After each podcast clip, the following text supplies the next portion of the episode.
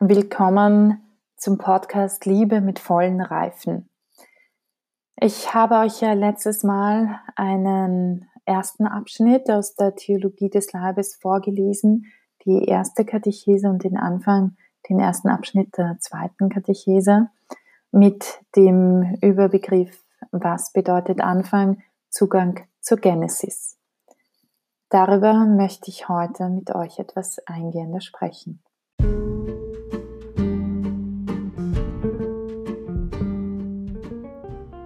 Wir wissen ja mittlerweile, was eben Johannes Paul II. mit Anfang meint. Er beruft sich auf den Anfang, bedeutet den Anfang der beiden Schöpfungsberichte. Über die Schöpfungsberichte werde ich euch dann später noch was sagen. Es hat äh, Johannes Paul II. zitiert den Text über die Frau nach der Scheidungsurkunde und ähm, Jesus hat die ziemlich getadelt, weil sie danach gefragt haben, weil sie gemeint haben, ja, Mose hat es uns ja eh erlaubt. Und Mo Jesus sagt dann darauf, naja, er hat es euch deswegen erlaubt, weil ihr so hartherzig seid, weil ihr so starrsinnig seid und deswegen wollt ihr euch trennen. Das ist natürlich ein ziemliches Urteil. Und er hat aber, er ist aber nicht stehen geblieben, sondern er hat gesagt, es war im Ursprung nicht so. Es war am Anfang wirklich nicht so. Und am Anfang hat Gott den Menschen als Mann und Frau geschaffen. Ähm, wir werden im Laufe der Katechesen das noch sehr, sehr oft hören. Äh, Johannes Paul II. wiederholt das sehr, sehr stark.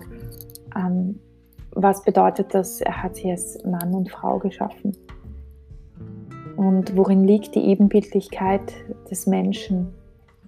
Naja, wir glauben an sich daran, oder ich glaube vor allem äh, daran, dass eben Gott ein dreieiniger Gott ist. Das bedeutet, ähm, es sind drei Personen und doch eins.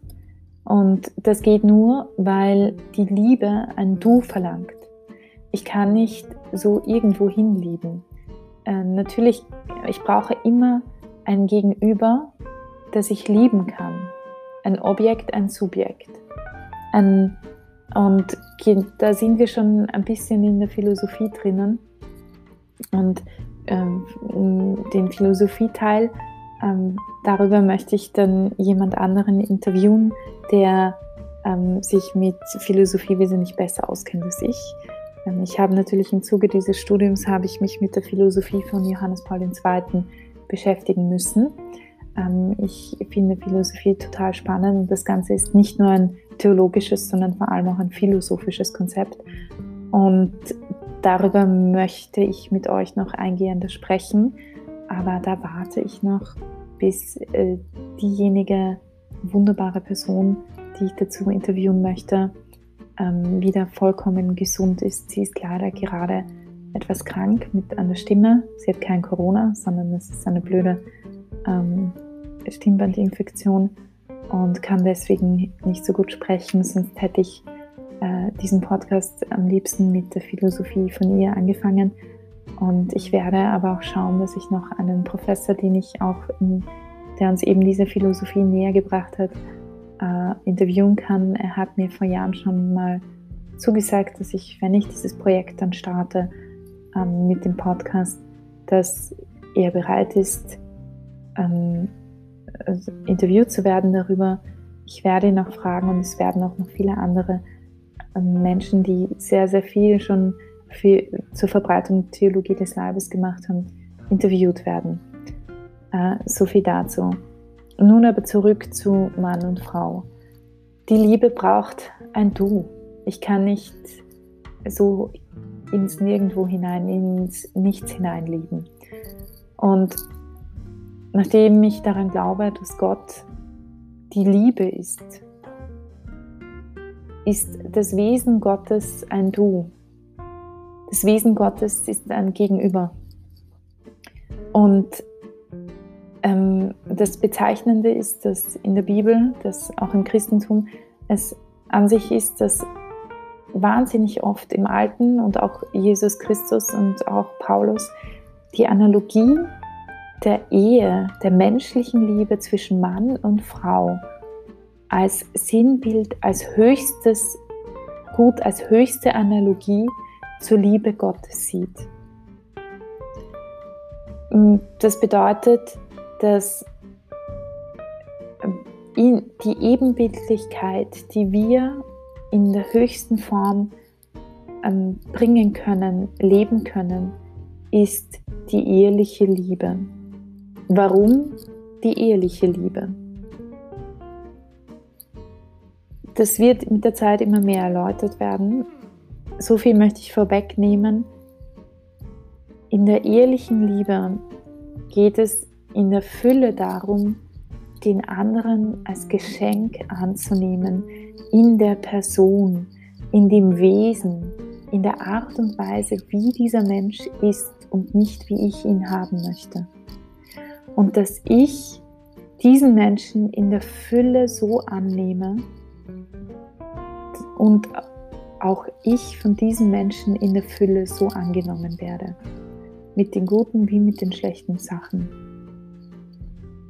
Und auch Eigenheiten. Und darin besteht die Ebenbildlichkeit Gottes. Nachdem die Liebe kein Wenn und Aber kennt, die wahre Liebe.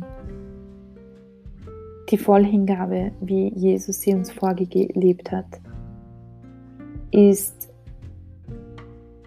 es natürlich für Jesus eine Hartherzigkeit, wenn sich dann zwei trennen, wenn sich zwei scheiden lassen, weil damit das Bild dieser unverbrüchlichen Liebe, die Gott zu uns Menschen hat, nicht mehr vollkommen wiedergegeben hat.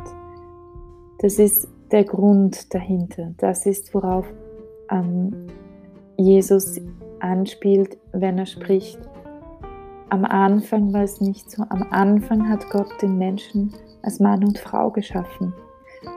Als Abbild Gottes hat er sie geschaffen, als Mann und Frau. Der Mensch ist gemeinsam in Mann und Frau.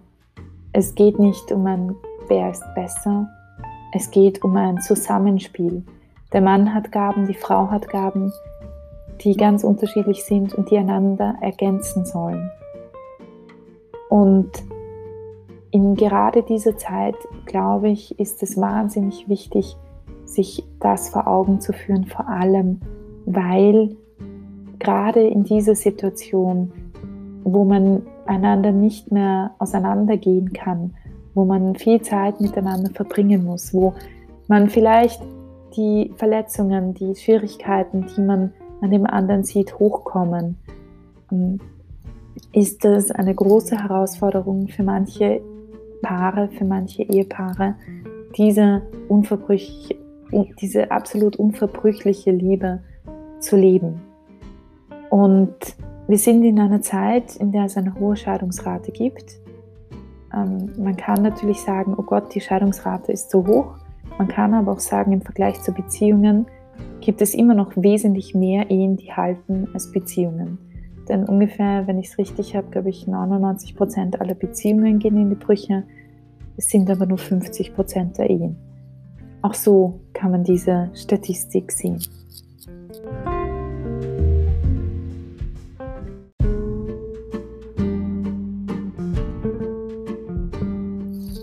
Im ersten Abschnitt ähm, gibt es aber noch einen weiteren Punkt, der finde ich sehr, sehr wichtig ist. Ähm, und zwar steht dort, darum verlässt der Mann Vater und Mutter und bindet sich an seine Frau und sie werden ein Fleisch.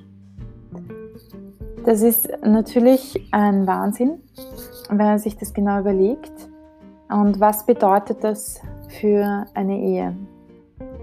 So wie ich das verstehe und was ich auch wirklich beobachtet habe, besonders in der Schwangerschaftskonfliktberatung, warum viele Beziehungen, warum viele Ehen kaputt gehen. Ich habe es auch bei Freunden gesehen, ist eine Sache, dass der Mann in der Beziehung seine Mutter und seinen Vater, aber besonders seine Mutter innerlich nie wirklich verlassen hat. Mit anderen Worten, es gibt immer dieses Problem, es ist oft in vielen Beziehungen, ist die Mutter vom Mann ein bisschen gekränkt, weil er merkt, dass der Mann auf einmal eine andere Frau toll findet und sich an die bindet. Nun hat die Mutter diesen Menschen, ihren Sohn, ein Leben lang aufgezogen und ähm, sie hat ihn geboren und äh, hat eine Nähe vielleicht innerlich entwickelt und dann merkt sie, sie muss mit der Zeit ihren Sohn loslassen. Das Problem ist, Mütter und Eltern machen es nicht freiwillig, das muss vom Sohn geschehen. Der Sohn muss anfangen, sich von seinen Eltern innerlich zu lösen. Das bedeutet nicht, den Respekt vor den Eltern zu verlieren. Das bedeutet nicht, auf einmal unterzutauchen und sich nie wieder zu melden bei den Eltern. Es bedeutet auch nicht, den Rat der Eltern, den man als gut empfindet und den man braucht, vielleicht auch in den Wind zu schlagen. Es bedeutet aber, sich hinter seine Frau zu stellen.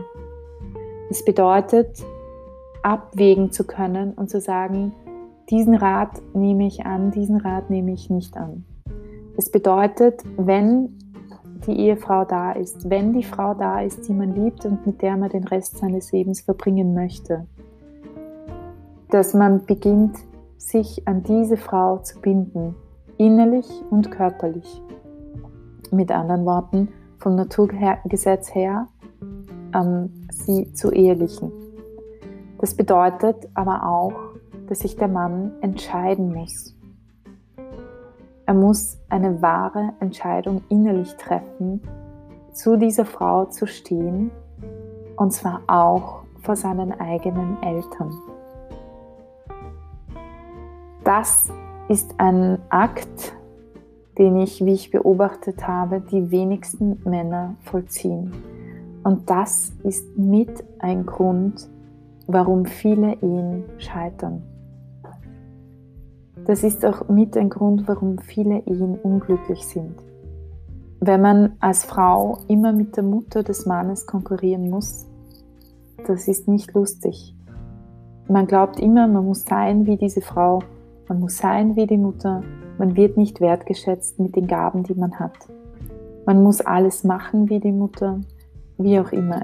Natürlich, eine Mutter ist was Wunderbares und die kann sehr viel und die kann einen stark verwöhnen und ähm, das ist alles sehr, sehr schön, kann sehr schön sein und wenn man vielleicht auch nur mit dieser Mutter aufgewachsen ist, äh, keinen Vater hatte, ist das natürlich auch schwierig. Ähm, aber es ist wichtig, innerlich die Mutter zu verlassen. Es ist auch wichtig, den Vater zu verlassen. Mit anderen Worten, viele Männer haben eine große Vaterwunde in ihrem Herzen. Sie haben, fühlen sich entweder nicht respektiert, der Vater war entweder nicht da oder er war zu streng ähm, oder er war da, aber nicht anwesend man hat das Gefühl, vielleicht hatte man eine sehr starke Mutter, dann hat man auch den Vater vermisst. Es ist in den meisten Männern unserer Generation ist eine große Vaterwunde drinnen. Sie haben ein Problem mit ihrem Vater, warum auch immer. Das gibt unterschiedliche Gründe, manche gute, manche schlechte. Ähm, wir sind in einer Zeit, in der es wenige Väter, Männer gibt, die wirklich tolle Väter hatten, die bei ihnen waren ihnen ein gutes Vorbild gegeben haben und die sie gestärkt haben. Das ist eine wirkliche Tragödie, denn es braucht tolle Väter heutzutage. Aber es braucht auch Männer, die sich lernen, innerlich zu lösen, ihren Vater zu verlassen.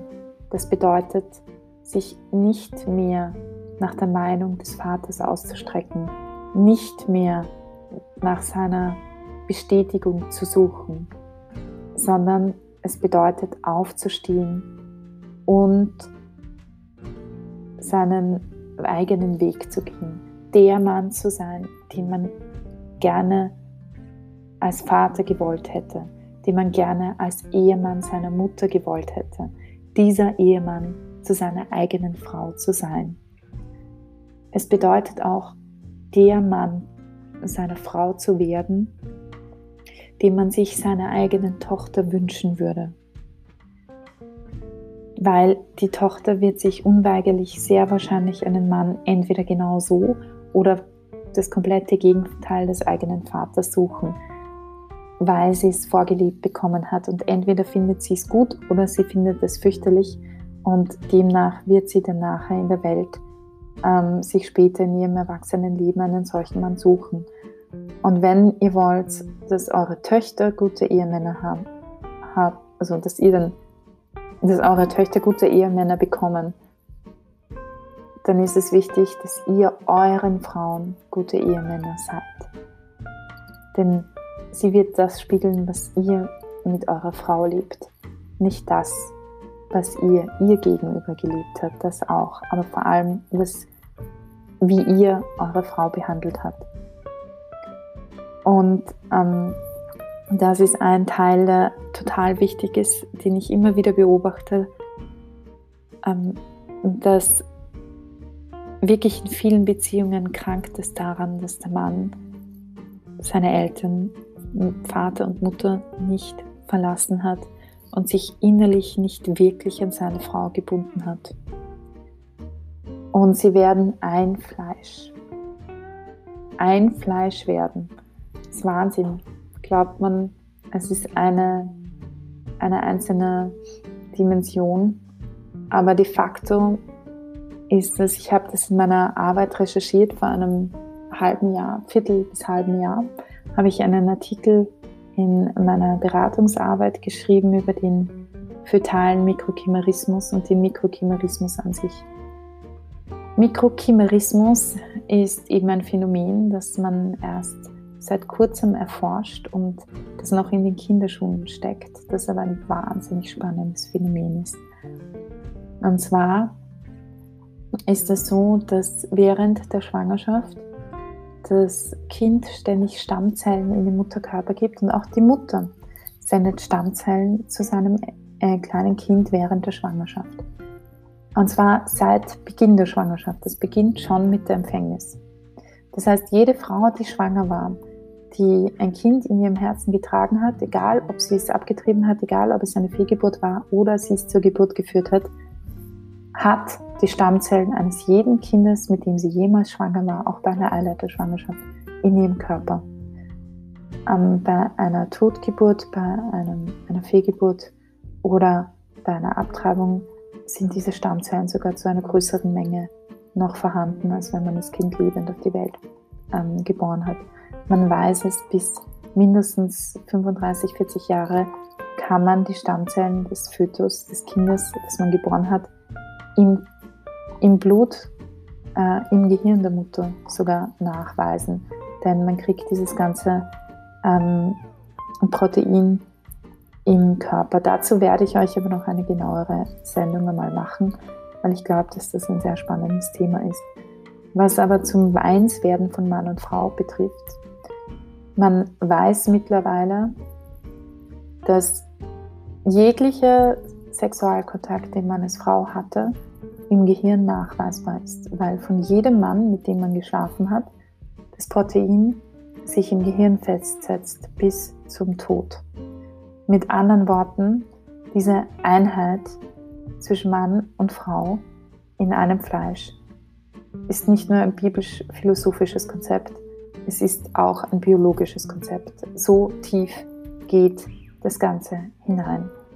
Und das ist eine Sache, die man langsam immer mehr entdeckt.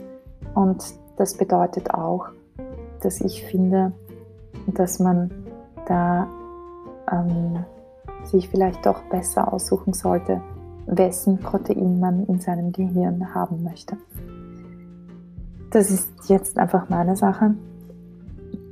Wichtig ist es zu wissen, dass eben wirklich da eine körperliche Nähe auf einer so intimen Basis geschieht.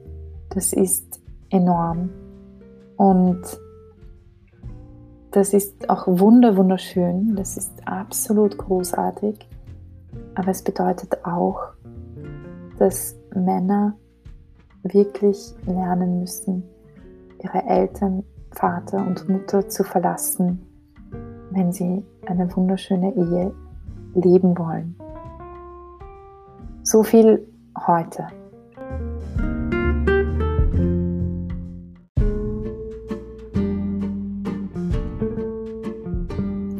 So viel heute zum ersten Abschnitt ähm, der Theologie des Leibes, sozusagen zum Zugang zur Genesis, was ich dort gelesen habe, wie, was ich beobachtet habe. Ähm, und ich hoffe, wir hören uns nächste Folge wieder. Und ich wünsche euch einen wunderschönen Tag.